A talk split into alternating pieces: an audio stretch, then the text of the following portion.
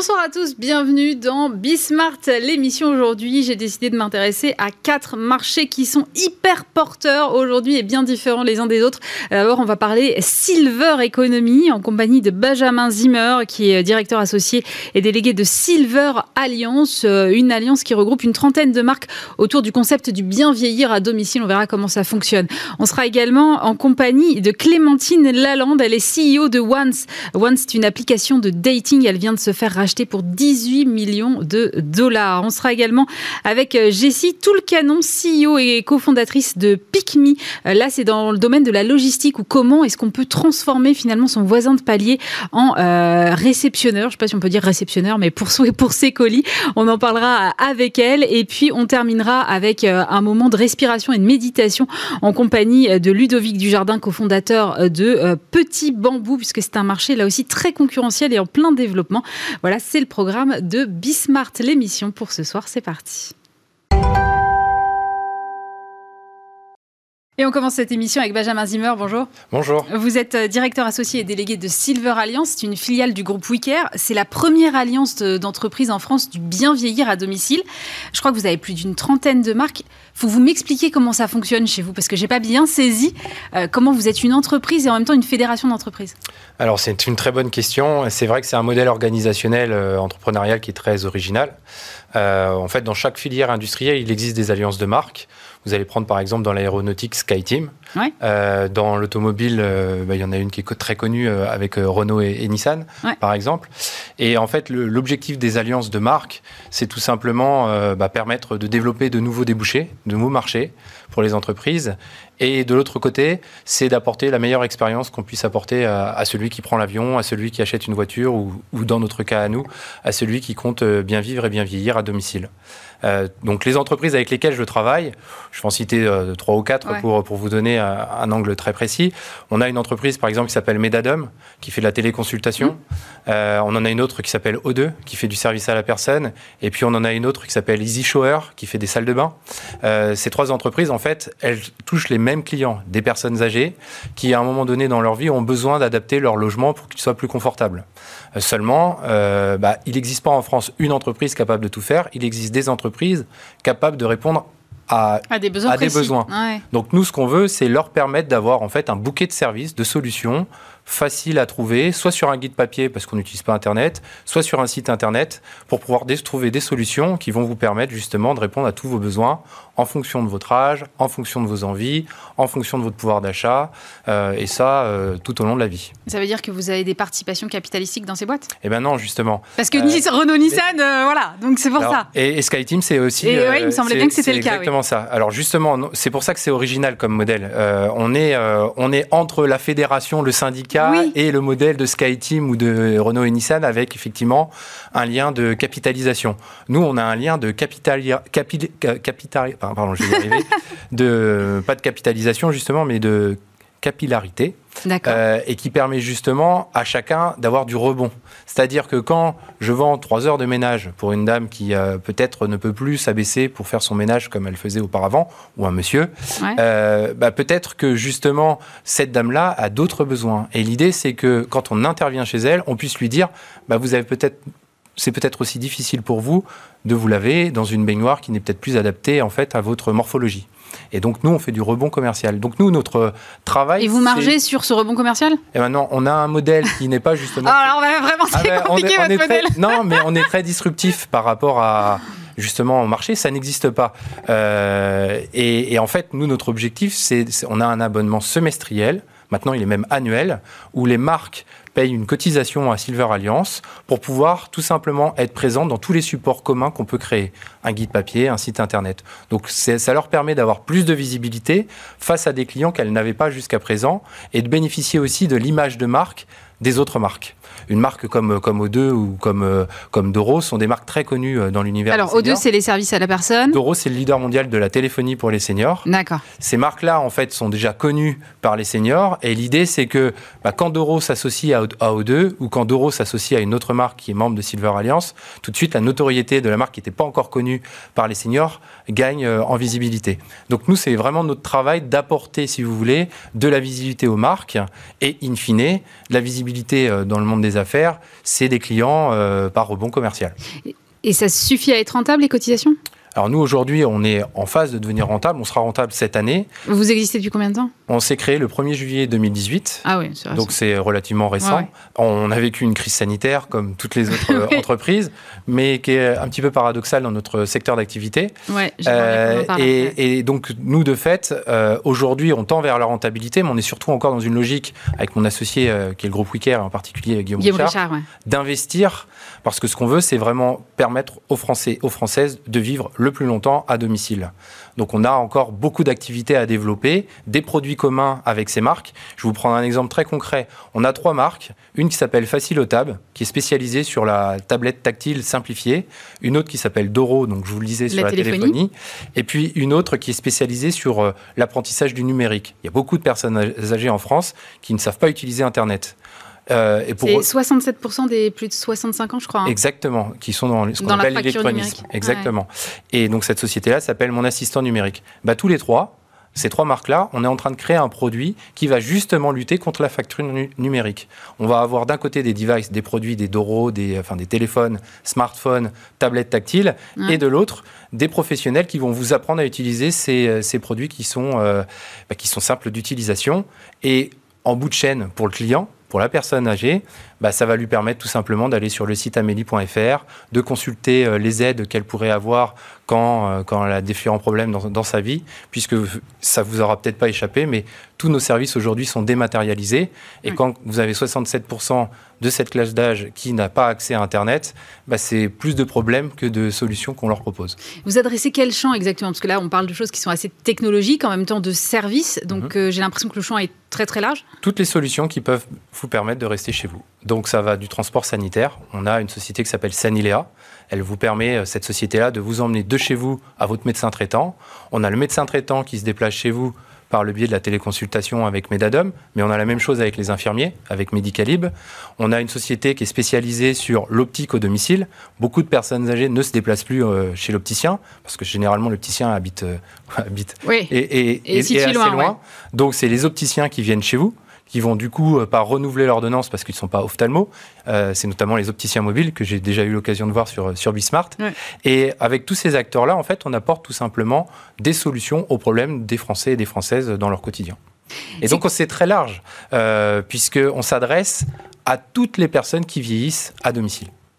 Mais ça veut dire aussi, j'imagine, que vous ne pouvez pas avoir à l'intérieur de l'Alliance deux boîtes qui fassent la même chose. Alors ça, c'est exact. C'est-à-dire que nous, dans notre, pour pouvoir rentrer dans des secrets industriels, euh, pour pouvoir faire du rebond commercial et plus loin, euh, moi c'est ma, mon envie, c'est-à-dire euh, développer des produits qui vont en fait casser les codes du marché, proposer du coup une solution qui soit géniale et qu'on retrouve nulle part. Eh bien effectivement, il faut qu'on ait dans l'alliance des marques qui soient euh, à leur aise, donc complémentaires les unes par rapport aux autres et pas en concurrence. Parce que sinon, là, je suis un syndicat et, ouais. et, et c'est pas du tout la mission de Silver Alliance. Nous, on cherche à créer de la valeur, à faire des propositions de valeur, de solutions ou de services qui sont nouvelles, utiles pour les personnes âgées et évidemment rentables pour les entreprises qui nous rejoignent. Je vais enfoncer une porte ouverte, évidemment, que vous adressez à un marché qui est énorme, mais est-ce que vous avez des chiffres? Parce que j'ai du mal, moi, à me rendre compte.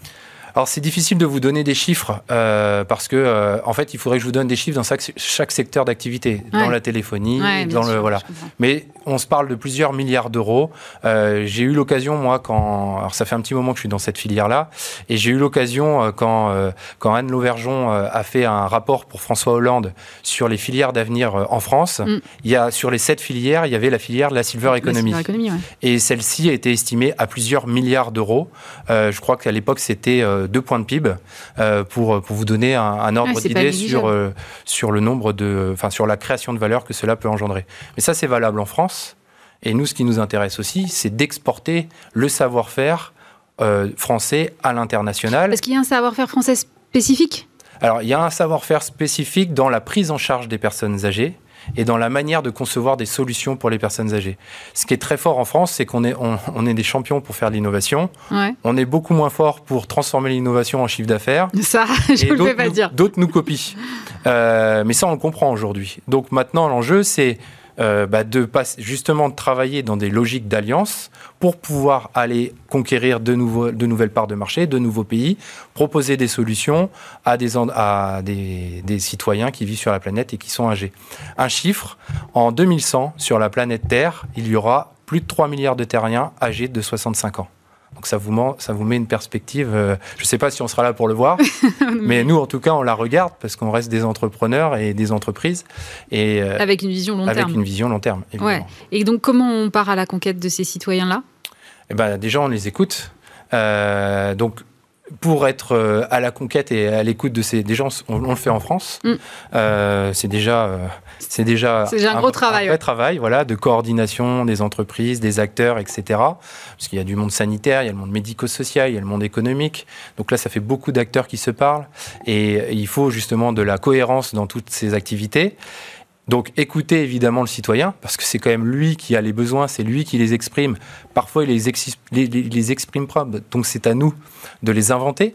Euh, et donc en fait, c'est justement la logique d'une alliance de mutualiser toutes ces connaissances sur les signaux faibles d'un marché comme celui euh, de la filière de la silver economy. Comment, euh, on parlait vite fait tout à l'heure du, confinement, effectivement, vous avez dû le vivre d'une façon particulière parce qu'on a bien compris que l'enjeu du maintien à domicile était encore plus important dans cette période-là parce qu'il n'était pas question d'aller engorger des hôpitaux qui débordaient déjà, quoi. Alors, euh, tout à fait. Euh, c'est d'ailleurs pourquoi je bafouille un peu, parce que je suis un peu fatigué en. Euh, l'activité, ça fait un an, on n'arrête pas en fait. Hein, mm. et, on n'arrête pas le samedi et le dimanche, on continue. je vais vous donner un exemple très concret de deux marques avec lesquelles je travaille. Audica, qui est donc le leader français de l'audition, s'est arrêté de travailler en mars-avril, comme pratiquement toutes les entreprises. Donc 600 centres en France auditifs fermés. une grande partie de ses clients sont des personnes âgées, de fait. De fait. Et euh, de fait, ces personnes-là ont des systèmes d'audioprothèse. Ces audioprothèses, elles fonctionnent avec une pile. Quand le centre d'ICA est fermé, la pile, elle n'est pas disponible. Donc, euh, comment font ah ces gens-là? Ils vont sur Internet. Mais comment ils font ces gens-là quand ils utilisent pas Internet, Internet Ils n'entendent plus rien. Donc, ils n'écoutent pas Emmanuel Macron qui dit qu'il ne faut pas sortir, etc., euh, à la télé, à la radio, ou, ou même, peut-être pire que ça, ça, limite leurs liens sociaux avec leur famille, qui ne peuvent pas les appeler, ou en tout cas, ils s'entendent moins bien. Donc, en fait, avec euh, l'entreprise GIFAR, qui est un groupement d'officines de pharmacie, avec qui on travaille dans l'Alliance, on a permis la distribution des piles d'Odica au travers du réseau euh, GIFAR. Et ça, on l'a fait en deux semaines de temps, là où il aurait fallu peut-être six mois pour, pour s'entendre, trouver un partenariat. Ça, c'est un exemple. Donc il suffisait en gros d'aller à la pharmacie pour récupérer sa pile. Parce que la pharmacie, évidemment, elle, était, ouverte. ouverte. Et donc, dans la pharmacie, je trouvais mes piles. Avec mes piles, je continuais à, entendre. Et, avec, et entendre, je pouvais avoir une participation sociale et pas être isolé euh, que physiquement. Je vais pousser le truc un peu loin alors. Si je vous entends bien, en fait, il n'y a plus besoin des centres d'ICA. Parce que la pile, je peux aller tout le temps la chercher à la pharmacie après. Alors le, métier de la... je pousse exprès, mais... Oui, alors moi je ne suis pas le patron d'Audica, mais ce que je peux vous dire c'est que Audica, il y a aussi énormément de sujets de développement euh, de leur activité sur l'audition. Leur métier, c'est pas des vendeurs de piles. Bien leur sûr. métier, c'est des, euh, c'est des spécialistes de l'audition. Et je peux vous dire qu'avec euh, les jeunes qui écoutent de la musique très fort dans les oreilles, des sociétés comme ça, elles ont beaucoup d'activités à court, à moyen et à long terme. Donc c'est pas, pas trop le sujet, mais effectivement, ça peut peut être un, bon moyen pour eux, ce type de partenariat, de développer l'activité euh, avec des acteurs comme GIFAR pour distribuer euh, leurs produits et peut-être les, devices de leurs produits. Et peut-être avoir un maillage du territoire plus fin aussi. Exactement. Mais c'est toute la logique d'une alliance. Euh, euh, nous, en fait, on a, on a un petit guide papier euh, qu'on distribue, dans lequel il y a toutes les solutions que je vous ai présentées. Enfin, pas toutes, mais j'en ai décrit déjà beaucoup.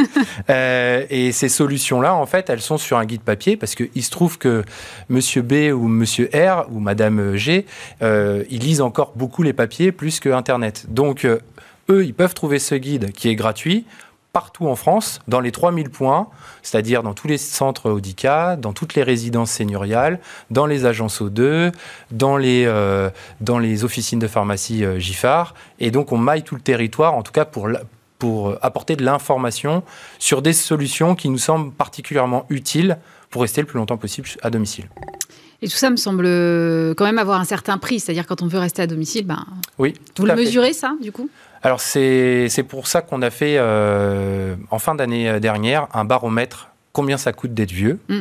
euh, qu'on a fait avec une société qui est spécialisée sur la retraite, retraite.com, pour justement euh, interroger les entreprises avec lesquelles on travaille et savoir quels étaient les prix de leurs produits, pour pouvoir être en capacité de d'estimer un coût euh, annuel de combien ça coûte d'être vieux. Alors, là où on a, on a fait un peu d'intelligence collective, c'est qu'on s'est dit qu'il n'y avait pas une personne âgée, mais il y avait des personnes âgées qui, en fonction de leur âge et de leur pouvoir d'achat, ont besoin de certaines solutions. Mmh. Et donc, on a fait neuf profils de personnes âgées, euh, donc euh, trois dans la classe des 65 ans et plus, trois dans la classe des 75 et plus, et trois dans les 85 et plus.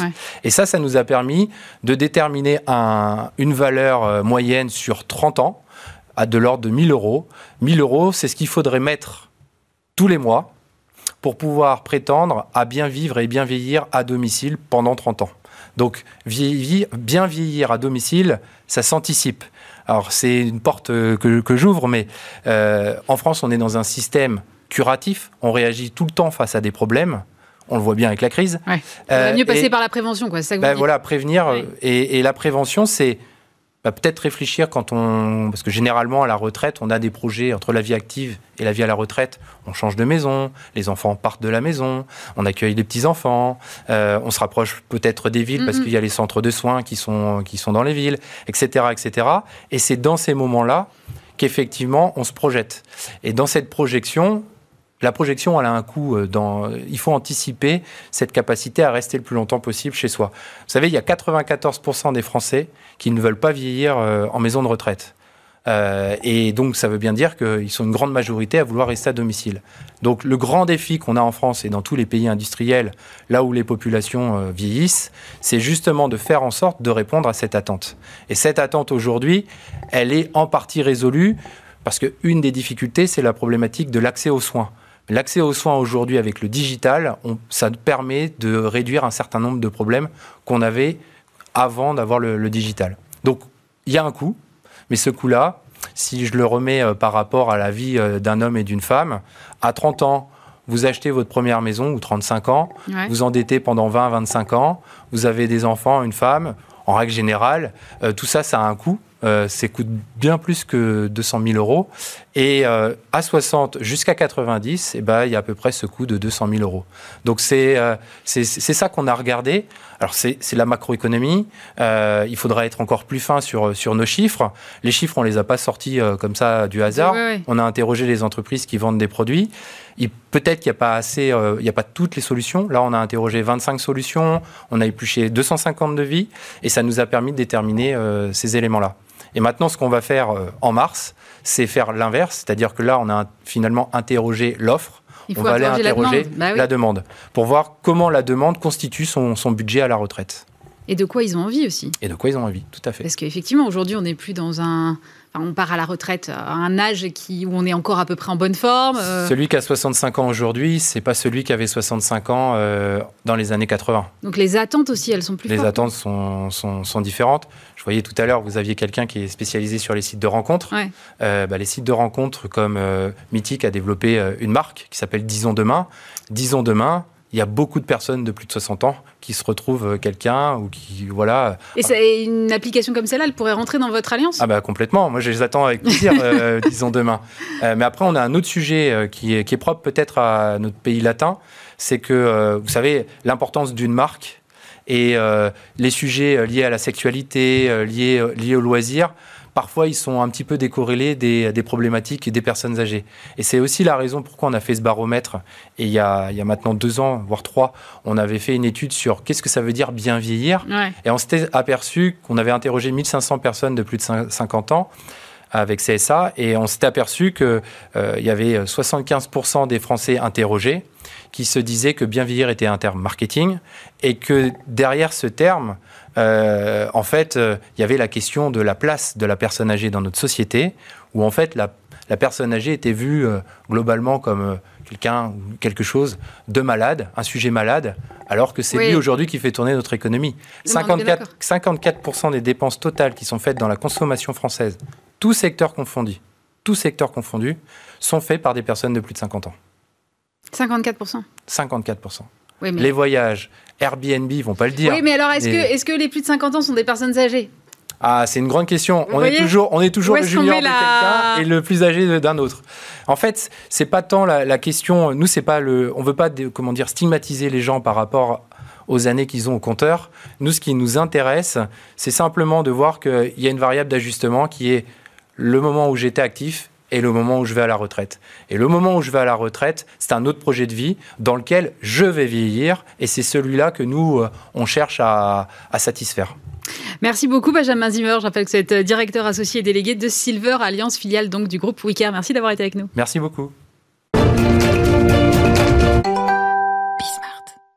Et je suis maintenant avec euh, Clémentine Lalande. Bonjour. Bonjour. Vous êtes euh, CEO de Once. Once, c'est une application euh, de rencontre qui vient d'être rachetée 18 millions de dollars par Dating Group. Alors, on va y revenir un peu plus tard. Parce que d'abord, je voudrais comprendre le concept qu'il y a derrière Once. C'est du slow dating. Ça veut dire quoi le slow dating aujourd'hui?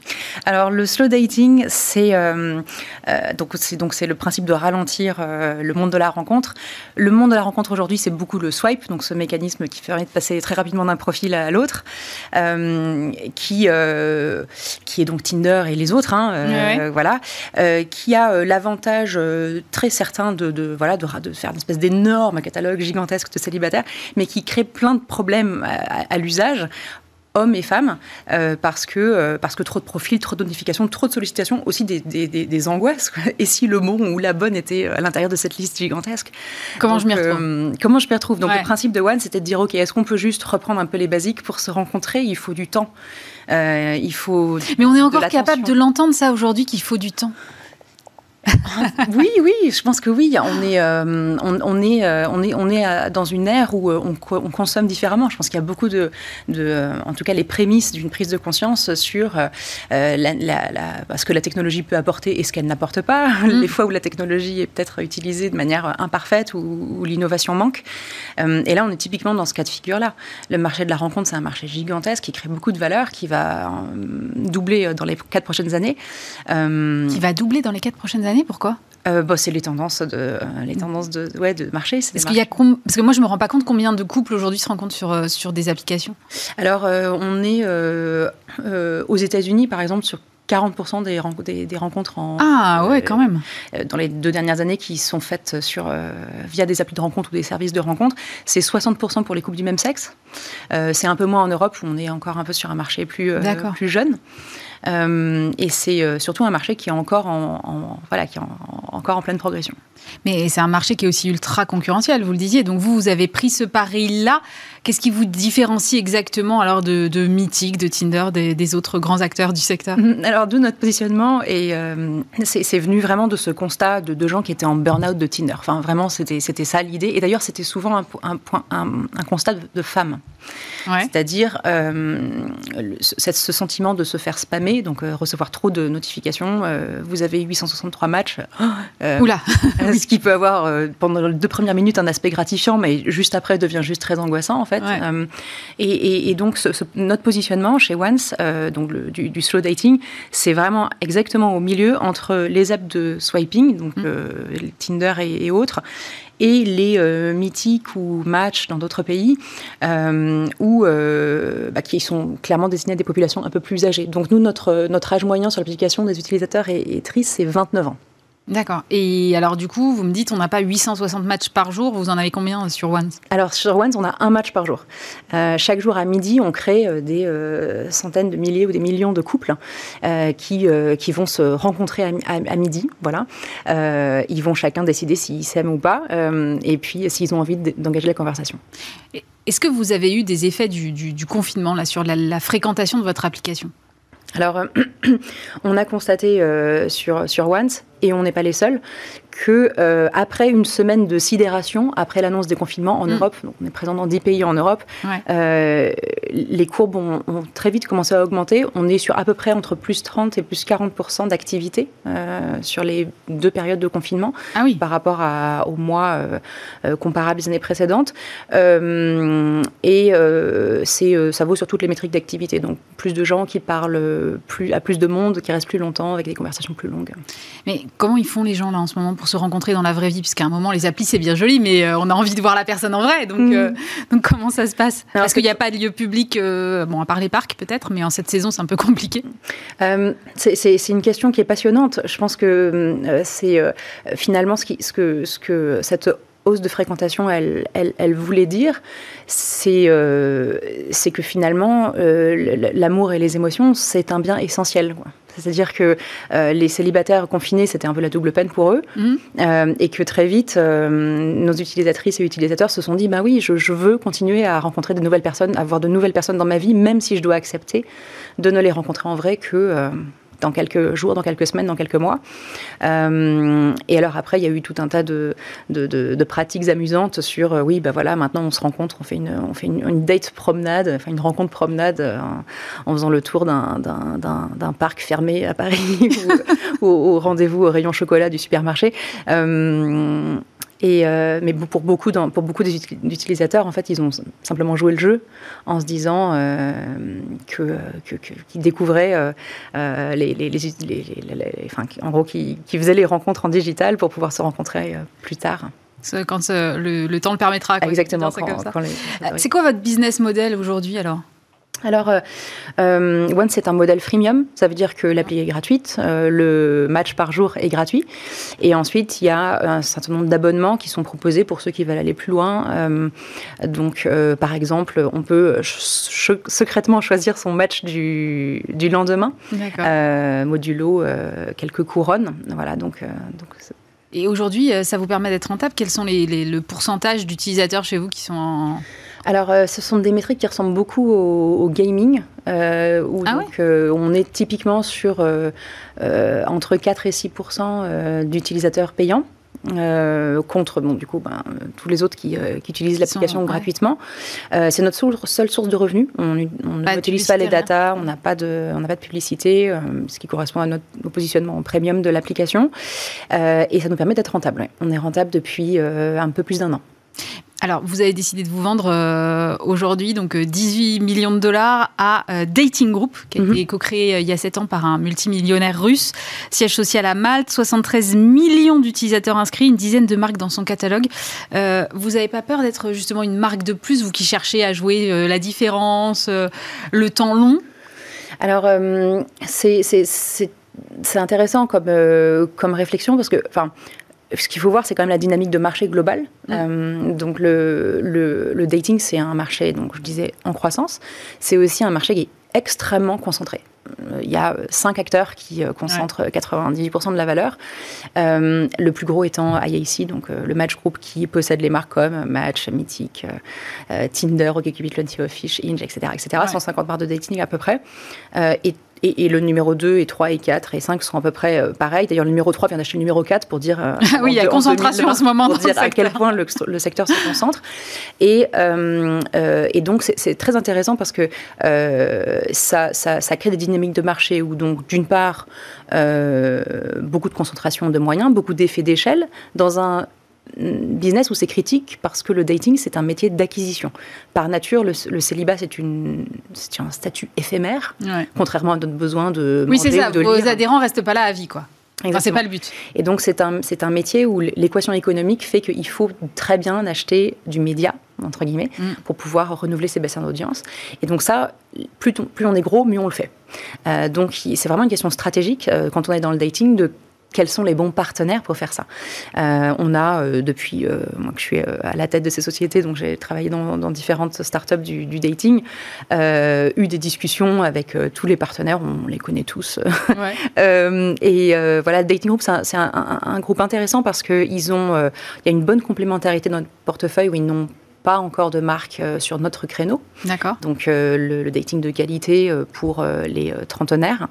on a une très forte complémentarité géographique, ils ne sont absolument pas sur nos géographies.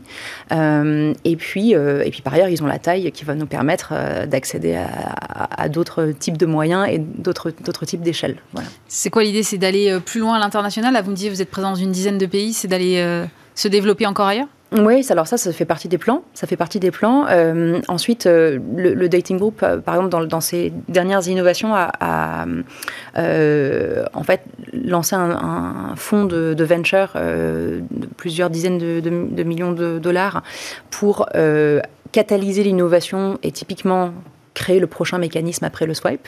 Donc euh, il y, a vraiment une réflexion produit aussi. Hein. Quelles, sont les, euh, quelles sont les innovations, euh, tout en restant évidemment fidèle à, la, à, la, à cette philosophie. il y a de la place encore pour l'innovation, parce qu'on a l'impression que c'est basique finalement les rencontres. Alors c'est basique et en même temps c'est tellement euh, essentiel. Donc, euh, parce que je vous disais tout à l'heure off, on a des, applications qui nous permettent de faire des trucs de fou sur, notre, sur nos téléphones. évidemment qu'il faut que l'innovation soit euh, au service de, l'amour et des émotions. donc il y a quelque chose qui de très intéressant qui s'est passé en 2020 par exemple, c'est que toutes les applications ont intégré la vidéo. Euh, c'était pas le cas avant. Ah euh, c'était plutôt. Ça me euh, paraît dingue. Alors ça paraît dingue, mais alors je dis pas que la vidéo est une innovation, hein, parce qu'évidemment. Non.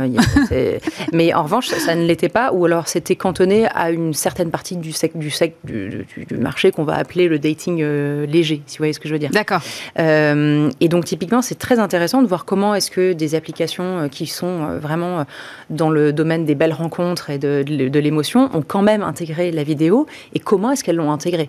Parce que finalement euh, c'est quoi le rôle de ces applis? C'est euh, de, créer une nouvelle manière de se rencontrer? Avant, on allait dans un bar et on tapait sur l'épaule de quelqu'un ou c'était le copain d'un copain d'un copain. Aujourd'hui, ces rencontres par réseau, elles sont en, régression et on se rencontre de plus en plus de manière digitale. Donc, euh, heureusement qu'il y a l'innovation. Heureusement qu'on n'est pas condamné à, à, éplucher un catalogue sans fin. enfin, je veux dire, et à, répondre.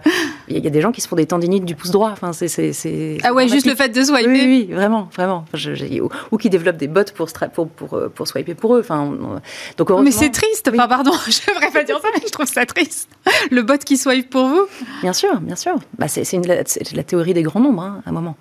Euh, quand on sait que statistiquement, euh, dans une appli de swipe, il y a 1% des gens qui vous répondent, si vous voulez rencontrer quelqu'un, il faut, y aller, quoi. Voilà. Et, moi, ce que je dis, c'est qu'on n'est pas obligé de faire ça. Il y a, de, la, technologie, il y a du machine learning, il y a de, l'IA, il y a, d'autres manières de briser la glace et de créer euh, cette étincelle magique qui fait que deux personnes avant étaient deux inconnus et juste après, ils ont envie de continuer à se parler euh, et, d'essayer de, de, continuer à réfléchir à ça. Voilà. Merci beaucoup, Clémentine Lalande. Je rappelle que vous êtes CEO de l'application Once. Et je suis maintenant en compagnie de Jessie Toulcanon. Bonjour. Bonjour. Vous êtes euh, CEO et cofondatrice de PicMe. Alors, c'est une plateforme de livraison de colis entre voisins. C'est quoi le principe? Alors le principe, c'est qu'on a tous eu euh, plein de problèmes de livraison parce qu'on n'était pas chez soi, le bureau de poste était euh, fermé, le relais était trop loin, etc., etc. Et que là, bah, son voisin qui est à proximité, qui est disponible lui en journée, eh ben, il va être disponible pour recevoir son colis à sa place. donc il va être noté, géolocalisé et rémunéré pour très bien réceptionner nos colis à notre place quand on n'est pas dispo. Alors, Comment euh, vous avez eu l'idée de faire ça? Vous avez mesuré le taux d'échec au premier passage et vous vous êtes dit, il faut que je trouve une solution? Euh, Alors, euh, j'ai eu l'idée en deux temps. Déjà, à titre personnel, je me faisais beaucoup livrer et c'était toujours une vraie galère de se faire livrer des colis à, domicile. Et ensuite, j'étais directrice e-commerce et je gérais notamment les services clients.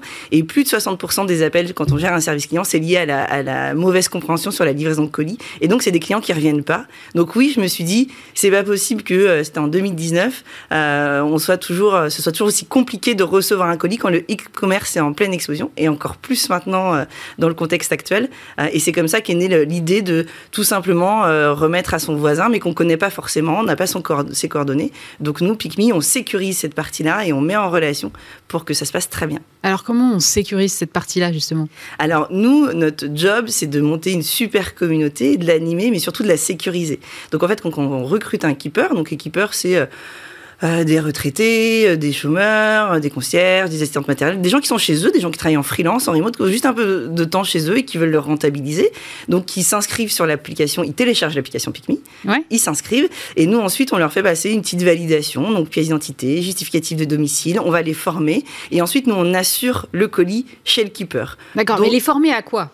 Alors, il est formé à très bien recevoir, en fait. On va lui expliquer comment rentrer le code, parce que quand on est un destinataire et qu'on se fait livrer euh, euh, le colis chez, chez son keeper, on a juste un code à remettre. Donc, il est formé à remplir ses disponibilités, respecter ses disponibilités, rentrer le code, scanner le colis quand il arrive. Voilà, il y, a un petit process de, sécurisation, parce qu'effectivement, c'est pas un professionnel et qu'on doit le, le former pour que tout se passe super bien, et tout se passe super bien. Et il n'y a pas de risque, je veux dire, il n'y a pas des petites angoisses de je ne sais pas ce que je garde chez moi dans le colis euh, qui vient de je ne sais où, que je garde pour je ne sais qui Alors, le colis vient pas de je ne sais où, parce qu'en fait, nous, notre travail ensuite, c'est que cette communauté qu'on a euh, montée, qu'on va euh, développer, ensuite, on la propose à des transporteurs et à des e-commerçants. Et donc, on sait exactement d'où viennent les colis. Là, notre premier client, ça a été GLS, le transporteur, qui lui a des contrats avec tous ses clients. donc, forcément, il y a zéro risque sur la provenance des colis. Alors aujourd'hui, ça veut dire que euh, je commande un colis qui passe par GLS, je peux aller sur, euh, sur votre appli, choisir chez qui je vais le réceptionner Pas du tout, c'est beaucoup plus simple que ça. Ah oui. Quand vous commandez un colis sur un site euh, partenaire de GLS et bientôt sur plein d'autres sites, en fait, aujourd'hui vous avez des maps, des cartes avec des relais à choisir. Oui, ben, mondial relais, relais colis et autres. Voilà, et bien nous on vient voisin relais. Euh, voisin relais pique Et en fait, vous choisissez un voisin. De la même manière, vous avez ses horaires, ses disponibilités. On est en train de travailler pour que vous ayez sa notation, sa photo de profil, un peu à Et on le note sur quelle base? Vous notez sur la, satisfaction de, l'utilisation. S'il m'a bien reçu, s'il m'a dit bonjour. Exactement, mais là, les notes, elles sont extraordinaires. On a des notes, à, on est à 4,9 sur 5 de satisfaction. Tout le monde est super content parce qu'en fait, c'est plus près, c'est à moins de 200 mètres de chez vous. Il y a le sourire en plus et puis potentiellement, on ne sait pas, des rencontres avec des voisins, ça peut donner des choses extraordinaires. Et alors, derrière vous, il faut bien que vous monétisez tout ça. Donc, euh, comment, comment vous faites? Nous, aujourd'hui, en fait, le keeper, il est rémunéré. Et nous, ensuite, on vient prendre une petite commission euh, sur euh, ce qu'on vend aux transporteurs et aux retailers, qui est ce nouveau réseau de relais alternatif. Alors, le keeper, il est rémunéré combien? Il est rémunéré jusqu'à 1 euro par colis. Tout dépend s'il reçoit un ou deux colis, mais ça tourne autour de 1 euro. Et on plafonne, nous, la rémunération à 300 euros par mois par keeper pour que ça reste du complément de revenus et que ce ne soit pas d'une activité professionnelle euh, à part entière. D'accord. Et l'intérêt pour le transporteur, c'est quoi? C'est qu'il est finalement, il évite un deuxième passage? Aujourd'hui, il faut savoir que en moyenne, c'est 30% d'échecs en première livraison. Ah C'est hyper frustrant pour les transporteurs, c'est hyper frustrant pour les e-commerce. Ah, il n'y a rien de plus énervant non plus pour euh, celui qui a commandé que de courir après son colis. Exactement. Et c'est une vraie frustration pour les clients qui ne reviendront pas chez les e-commerçants. Et qui souvent, euh, je crois que c'est dans 80% des cas, se disent c'est de la faute de la marque, c'est elle qui m'a mal livré. Alors qu'elle voit le client voit pas toute la chaîne derrière euh, logistique, ce qui, est, ce qui est assez logique. Donc nous, on vient avec la promesse de dire on réceptionne à 100%, on vous garantit une réception à 100%. Parce que nos keepers sont chez eux, ils rentrent leur disponibilité dans l'application, donc on garantit une réception. Et aujourd'hui, c'est ce qui se passe. Euh, nos clients préfèrent travailler avec nous qu'avec d'autres réseaux de relais parce qu'on garantit euh, la réception, parce qu'en plus, on leur offre une disponibilité en temps réel. Il n'y a pas de problème de saturation, il n'y a pas de problème de, de relais qui sont ouverts, finalement pas ouverts, etc. etc. Et alors aujourd'hui, combien de keepers? Aujourd'hui, on est à 12 000. Euh, c'est assez fou. Le, contexte aussi a, largement ah bah, favorisé euh, beaucoup de gens qui travaillent de chez eux euh, et qui se disent, bah, après tout, j'ai un petit peu de place, pourquoi pas le, rentabiliser? Et puis il y a aussi un gros facteur de, je veux rencontrer des gens autour de chez moi. Il y, a, on a beaucoup de gens qui nous écrivent en disant qu'ils sont des fois en situation d'isolement. C'est aussi un moyen pour eux de rencontrer d'autres personnes. Nous, on fait aussi tout ça dans un but de, de lien social et de pouvoir aussi aider des gens à avoir un petit complément quand ils n'ont pas potentiellement d'autres possibilités de le faire. Donc on est à 12 000 euh, qui peuvent là sur euh, l'île de France. On ouvre euh, petit à petit des zones donc en île de France. On ouvre le 94 la semaine prochaine, etc., etc. Et l'objectif 2021, c'est forcément d'être sur le national. Sur la France entière cette année? Oui, alors on fera peut-être pas toute la France entière, on va attaquer les principales villes. Paris était un vrai euh, un vrai point d'entrée parce que c'est souvent, euh, malgré toute l'offre qui existe, ça n'empêche qu'il euh, y a énormément d'échecs de livraison, mais en province et, dans les grandes métropoles, il y a aussi énorme, et eux sont beaucoup moins dotés de, relais, de consignes ou, ou autres offres. Alors j'imagine que vous avez pas, vu comme vous parlez, j'ai l'impression que vous n'allez pas vous arrêter là. C'est quoi l'objectif à terme? C'est devenir une sorte de conciergerie de proximité? L'objectif à terme, effectivement, c'est de continuer de vraiment de faciliter et de réenchanter la réception. Et demain, on peut imaginer que quand on a une énorme communauté de gens qui sont disponibles chez eux en journée, bah, ils peuvent faire plein plein de choses euh, super pour faciliter la vie d'un voisin. Vous avez déjà plein d'idées? On a plein d'idées. Et vous n'allez pas me les donner Non, parce qu'en fait, on, apprend aussi en marchant. Là, on, a la confiance des transporteurs. On est en train de commencer à signer avec des e-commerçants. Euh, ce qu'on veut aussi faciliter, par exemple, c'est l'expédition de colis. Mhm. Dans l'autre sens, aujourd'hui, il y a des usages comme Vinted ou autres, sauf que c'est toujours très compliqué pour envoyer son colis. Euh, donc voilà, il y a plein plein d'usages déjà comme ça à faciliter euh, qu'on veut faire. Et puis il y a la France, il y a l'Allemagne, il y a UK, etc. Donc ouais, on a plein d'ambitions. Merci beaucoup beaucoup, Jessica. Jessie, pardon, tout le canon CEO et cofondatrice de Merci, Merci d'avoir été avec nous. À très bientôt. Et je suis maintenant en compagnie de Ludovic Dujardin. Bonjour. Bonjour. Vous êtes le cofondateur de l'application de méditation Petit Bambou. Euh, d'abord, première question personnelle. Comment est-ce que vous êtes venu à la méditation? Ah, c'est une longue histoire en fait. Hein. C'est un, un, chemin personnel. En fait, je suis venu moi personnellement à la méditation au moment où je créais Petit Bambou. C'est plutôt mon associé qui m'a initié à la méditation et qui m'a dit écoute, ce serait, ce serait bien de là où tu en es, de voir euh, si la méditation peut être bien pour toi. Et euh, il y a probablement une opportunité de marcher sur, ce, sur la méditation, c'était il y a cinq ans. Et euh, je dois reconnaître que quand je l'ai vu arriver avec, avec ça, je me suis dit mais qu'est-ce que tu racontes? Un peu comme beaucoup de monde en fait. Hein. Il y a, a 5-6 ans, on parlait pas beaucoup de méditation. c'est vrai. Et donc je m'y suis mis bah, pour découvrir en fait la méditation. Je m'y suis pas mis parce que j'étais stressé, je m'y suis pas mis parce que j'ai été appelé parce que j'avais des troubles de sommeil. Je me suis mis à la méditation pour découvrir la méditation. Et euh, j'aime bien dire ça parce que souvent les gens racontent une grande histoire en disant voilà ils ont été transformés par la méditation. Moi ça s'est fait très doucement en fait. Et, euh, et depuis que j'ai essayé, j'ai pas arrêté parce que ça a vraiment transformé ma vie. Est-ce qu'on peut vraiment méditer sur un téléphone? On peut absolument méditer sur un téléphone. En fait, les méditations, ce sont des enregistrements audio. Et le téléphone, c'est un très très bon outil euh, pour écouter des audios. On voit bien avec bah, toutes les applications de musique qui existent sur le marché. Euh, l'idée, c'est que je vois ce qui est derrière votre question, peut-être que j'anticipe. En fait, on est plutôt des gens qui aimons dire qu'il faut moins utiliser le téléphone. Et oui, c'est pour ça, évidemment. Je trouve qu'il y a un peu une contradiction entre le fait de dire, bon, finalement, la méditation, c'est quand même je coupe, en tout cas, euh, un peu du monde qui m'entoure pour me recentrer sur moi. C'est une définition personnelle, je sais pas, mais de prendre du temps pour soi, en tout cas, et se recentrer à un moment.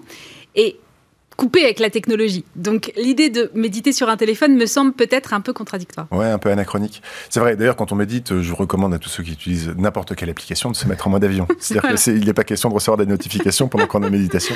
Le, en fait, là, vous touchez presque à, la mission qu'on s'est donnée avec Benjamin, avec ce Benjamin qui m'ont cofondateur.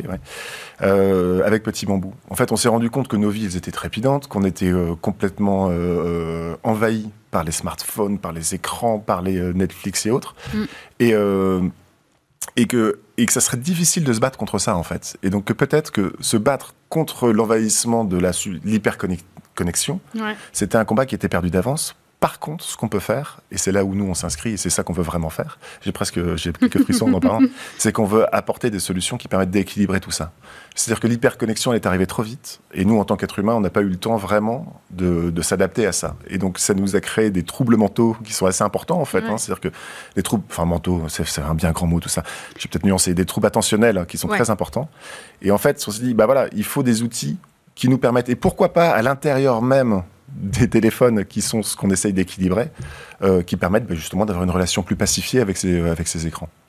C'est vrai que la méditation est utile en cas de stress, en cas d'angoisse. Euh, j'imagine que dans la période qui est quand même assez stressante qu'on vit depuis un an là, euh, vous avez dû voir des effets, vous, sur les utilisateurs de votre application. Vous avez peut-être eu un boom des gens qui l'utilisent ou des fréquentations plus régulières?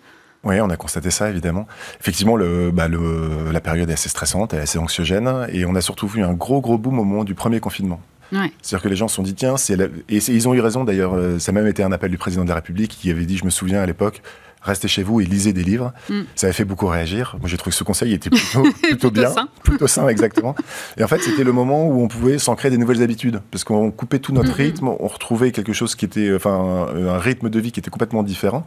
Et donc, les gens se sont mis à faire des choses nouvelles. Moi, personnellement, je me suis mis au piano. Voilà, il y en a qui se sont mis à la méditation parce qu'ils pensaient ne pas avoir le temps. Là, tout d'un coup, ils l'avaient. Ils se sont mis peut-être à faire un peu plus de gymnastique ou des choses comme ça. Donc, au moment du premier confinement, oui, on a vu, euh, on a même eu peur en fait. Hein. Il y a eu trop de monde. C'est vrai Ouais, ouais, il y a trop de monde. Ça a posé des problèmes sur l'appli ou? Ça a posé, alors non, ça a posé des problèmes dans mon rythme de travail Ah pour que l'appli n'ait pas, Pour de que problème. l'appli n'ait pas de problème. Exactement. Je comprends. Donc on a réussi à s'en sortir, mais il y a un moment où on a eu un peu peur. ouais. En fait, il s'est trouvé que le, presque tous les, euh, toutes les applications, et y compris les plus grosses, je citais Netflix tout à l'heure, euh, ont eu des problèmes de parce que Bien trop sûr. de monde était dessus. Et donc Petit Bambou, à une moindre échelle, n'a pas échappé à la règle. Euh, mais bon, on s'en est sorti. mais c'est vrai que le confinement pour moi n'a pas été de tout repos. Oui, Donc, j'imagine. mais, euh, je me suis dit que je me mettais au piano, mais j'ai mis un peu de temps à progresser. Voilà. vous, vous êtes sur un marché qui est quand même ultra concurrentiel. Il y a des très grosses applications. Enfin, vous, je crois que vous êtes leader en France et peut-être même bien en Europe. Oui, c'est ça, on Ouais. est leader en Europe. Ouais. Vous avez combien d'inscrits là? Là, euh, aujourd'hui, on passait 7 millions. Waouh Ouais, c'est pas encore tout à fait. On est à 6 000, enfin, il nous manque 2000 personnes, mais comme il y a à peu près 8 ou 9 000 personnes qui arrivent tous les jours, ce soir, on sera à 7 millions. Oui, Ah, formidable. ouais, ouais, c'est euh, c'est bien. Du coup, je disais, il y a quand même beaucoup de, beaucoup de concurrents. Je pense à Headspace ou à Calm, qui sont des gros et qui sont américains, pour le Ouais, coup. Euh, comment on fait la différence? Est-ce que c'est. euh, allez, je vais vous pousser un petit peu en allant chercher les superstars de la méditation comme Christophe André? Alors, c'est c'est une très bonne question parce qu'en fait, j'ai plein de, plein de choses pour vous répondre là-dessus. Alors, d'abord, maintenant, il y a beaucoup de concurrence. Quand on s'est lancé, tout le monde nous a regardé avec des grands yeux en disant Qu'est-ce que vous foutez? Et, et moi, y compris, comme mon associé est venu me voir avec ce sujet. Euh, et donc, il y avait personne. Il y avait personne. Il y avait juste, effectivement, Headspace que vous avez nommé qui était là un petit peu avant nous aux États-Unis. Calm n'existait pas encore. Mm. Et, euh, et on s'est lancé dans un, dans un no man's land de marché ou presque. Et, euh, et effectivement, c'est monté très, très vite. Maintenant, il y a beaucoup d'acteurs dans la méditation. Y compris en France d'ailleurs, enfin, d'autres acteurs français. J'ai envie de dire, le, par rapport à la, euh, la concurrence, on essaie de pas trop regarder ça parce qu'en fait, ce qui nous intéresse, nous, c'est cet équilibre par rapport aux technologies et on pense que les gens en méditant, il y aura plus de conscience, prendront des meilleures décisions, seront plus, euh, seront plus euh, doux avec eux-mêmes, réveilleront leur Mhm. bienveillance, leur gratitude et toutes ces notions qui, assez féminines probablement, mais qui méritent d'être, d'être, Un peu étendu aux hommes aussi. Pardon Un peu d'être, qui mérite d'être étendu aux hommes aussi. Exactement, mais exactement. Alors comment on fait la différence quand on doit faire le choix des, euh, des applications? Alors évidemment, moi je suis, je suis parti, je suis, je suis parti pris, donc euh, je vais vous dire, bah, essayez Petit Bambou. Mm. Mais ceci étant dit, l'important c'est de se mettre à la méditation, je crois, quand on en ressent le besoin. C'est-à-dire que pas forcément si on n'en ressent pas le besoin, on va pas se mettre à la méditation si on n'a pas besoin, mais si donc prenez une application, celle que vous voulez. Voilà, et après ça, si je vous fais euh, mon petit speech un petit peu euh, concurrentiel, euh, moi je trouve ce qui nous différencie beaucoup de Headspace et Calm, c'est que Headspace et Calm sont des sociétés qui ont levé énormément d'argent, Oui. alors que nous on est complètement indépendants. Et donc, eux, leur mission qui était probablement très noble au départ, elle est maintenant un tout petit peu vrillée vers le il faut que je fasse du, de la rentabilité pour mes investisseurs. Et donc, du coup, en fait, ils ont une, une démarche qui est probablement un peu plus commerciale que la nôtre et un petit peu moins centrée sur, le, sur vraiment la mission qu'on essaye d'accomplir. Du coup, vous êtes rentable? Ah oui, oui, largement. Largement. Oui, oui, oui. Oui, euh, une société qui, euh, qui a passé la rentabilité très vite. Donc, on est rentable depuis 5 ans. On a, on a passé le stade de, on a passé beaucoup de stades dans notre développement. Et là, on est même en- plutôt en capacité d'avoir des moyens d'investissement pour, euh, pour réussir la mission qu'on s'est confiée. Quoi. Ah, et, et vous êtes présent dans combien de pays aujourd'hui? Alors, on est présent en six langues. Et euh, si on regarde de où est utilisé Petit Bambou, c'est dans le monde entier.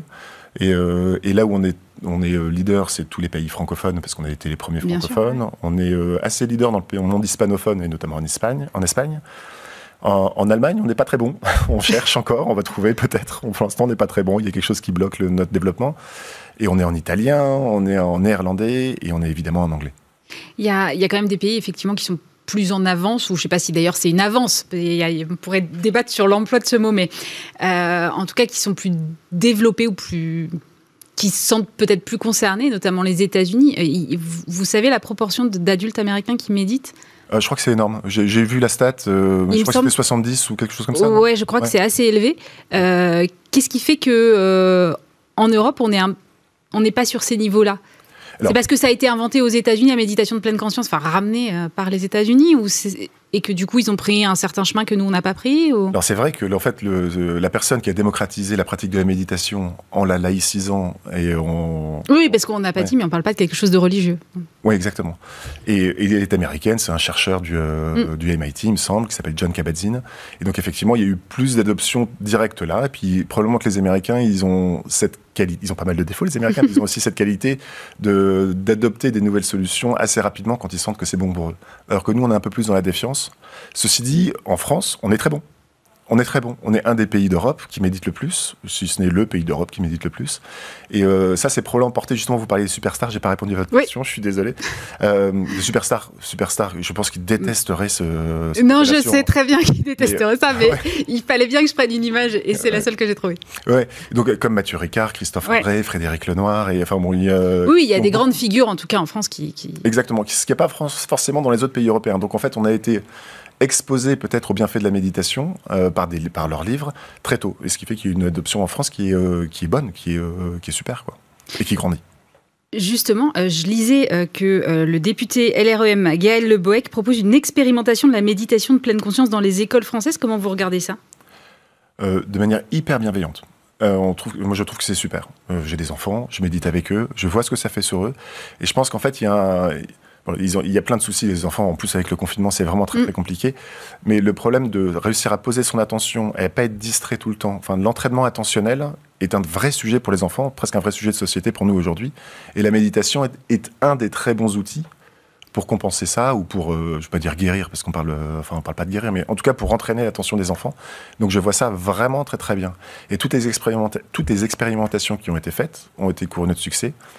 Euh, nous-mêmes, on accompagne pas mal de.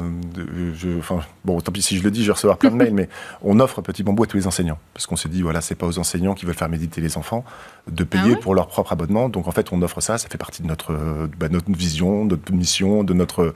La partie altruiste de Petit Bambou est là. Et, euh, et tout. donc, on leur demande simplement, en retour de cette, de cette invitation, de nous, bah, de nous faire un petit commentaire sur ce que eux ont vécu avec les enfants dans leur classe, nous faire un retour. Et les retours qu'on a sont absolument incroyables. D'ailleurs, vous avez une verticale, vous, à l'intérieur de programmes pour les enfants. Oui, on a des programmes pour les enfants, qui sont rigolos d'ailleurs. Enfin, moi, je les adore, ces programmes pour les enfants. Et euh, bon, on entraîne aussi des, des sportifs de très haut niveau qui, euh, qui utilisent Petit Bambou pour la préparation mentale. Et souvent, ils adorent ces méditations pour enfants, étonnamment. Ah, c'est marrant. Ouais, ouais, parce qu'en fait, les images sont hyper parlantes et évidemment très vulgarisées, parce qu'on peut commencer à méditer à partir de 5 ans à peu près, mmh. avec les programmes qui sont spécifiques pour ça. On vient d'écrire un livre aussi qui est euh, disponible dans toutes les librairies, enfin j'espère dans toutes, mais en tout cas dans pas mal de librairies euh, sur la méditation pour les enfants. Et le, je pense que c'est vraiment une pratique qui est très adaptée à eux. Ils adorent. Euh, oui, c'est vrai, je peux témoigner, ils adorent. Ouais. Ouais, ouais. Bon, bah, c'est super si les vôtres aussi. Et en fait, peut-être je vais mettre un, euh, comme un tout petit point, il faut faire attention, il ne faut pas obliger les enfants à méditer. Non, bien sûr que non. Voilà, c'est-à-dire que les, souvent, euh, les, les, parents se disent, tiens, mon enfant est hyperactif, enfin, pourrait se dire, mon enfant est hyperactif, mm. je vais lui mettre de la méditation, moi je ne sais pas ce que c'est, et puis ça va tout calmer, ce sera très bien. Non, c'est pas une formule magique non plus. Non, pas... ça se saurait. Ouais. Et c'est très bien si les parents méditent avant, donc ils savent à peu près ce que c'est que la méditation, et méditent avec leurs enfants, comme ça ça crée des discussions justement avec eux, qui leur permettent d'avancer vite dans, cet entraînement attentionnel. Et justement, vous n'avez pas eu envie euh, de développer un programme spécifique pour les chefs d'entreprise? Parce que je pense qu'il y a une attente aussi. Enfin, il y avait, euh, alors je ne sais plus quel groupement de chefs d'entreprise ou quelle mutuelle avait fait ça pendant un moment. Ils avaient développé une application spécifique pour les chefs d'entreprise et méditeurs ah d'entreprise. et bon, elle a fermé il y a, je crois, il y a un mois. Elle s'appelait Mindful Attitude. Absolument. Et euh, franchement, j'ai regardé, c'était très bien fait. Donc, euh, je, pense qu'il y a un créneau à prendre, non? Ouais, alors il y a, y, a, y a, plein de créneaux. En fait. c'est vrai. Il y en a plein. Le, le, en fait, la méditation, on, beaucoup de gens nous demandent des méditations spécifiques. Et on en a plein dans Petit Bambou. La mm.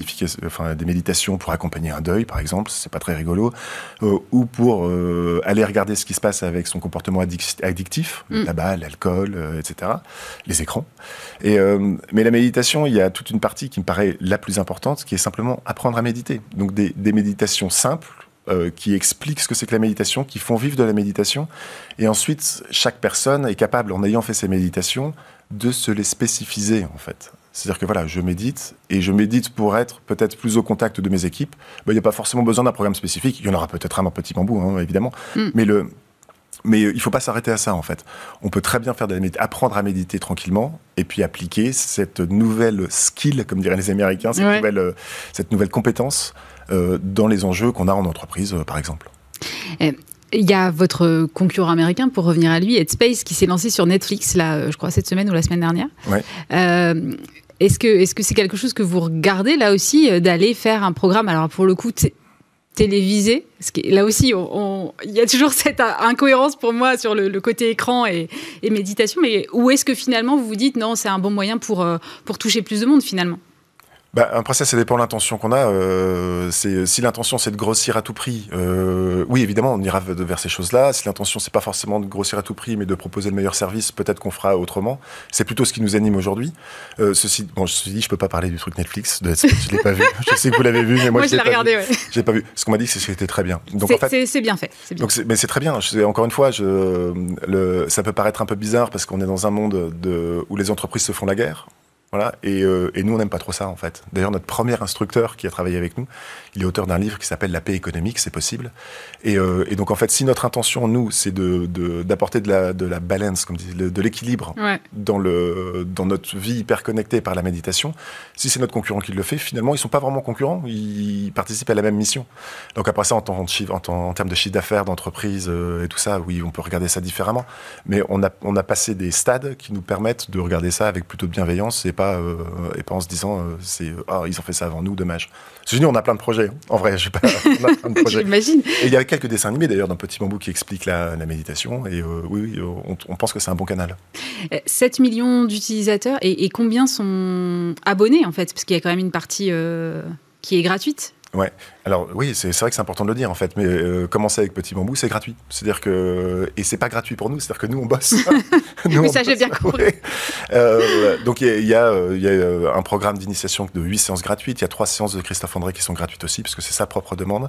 Il y a aussi, on vient de lancer avant-hier un nouveau module qui que peut-être vous n'avez pas, parce qu'il faut mettre à jour, voilà, qui s'appelle la méditation du jour. Donc là il y, a il y a une méditation différente par jour. Donc on n'a plus besoin de choisir son programme, on peut simplement faire cette méditation là.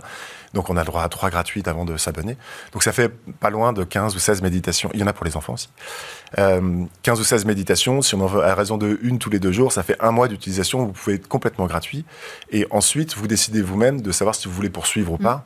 Et donc là, il y a un abonnement, ça commence à 5 euros par mois. J'ai tendance à dire, moi qui étais fumeur, c'est la moitié d'un paquet de cigarettes, mais par mois. C'est normalement, ça devrait. Enfin, on a essayé de faire un prix assez raisonnable pour que ça soit accessible pour tout le monde. Et, euh, et pour répondre à votre question, parce que pour l'instant, je tourne autour du. Oui, je vois bien, je vois bien. Euh, en fait, on communique pas sur ce chiffre-là. On communique pas pour la simple raison, c'est que les gens, après ça, ils vont faire des maths, ils vont se dire, voilà, c'est quoi leur chiffre d'affaires, où ils en sont? Ah, c'est si petit que ça, ou ah, c'est trop gros, ou ils ont perdu leur âme, ils ont perdu. Et en fait, à chaque fois qu'on a communiqué sur ce sujet, on n'a pas eu des retours très positifs. Donc, on préfère dire qu'on a, avant, on a, on a passé quelques caps de. Dont celui de la rentabilité quand même. Ah oui, oui, mais c'est. Donc c'est que ça va.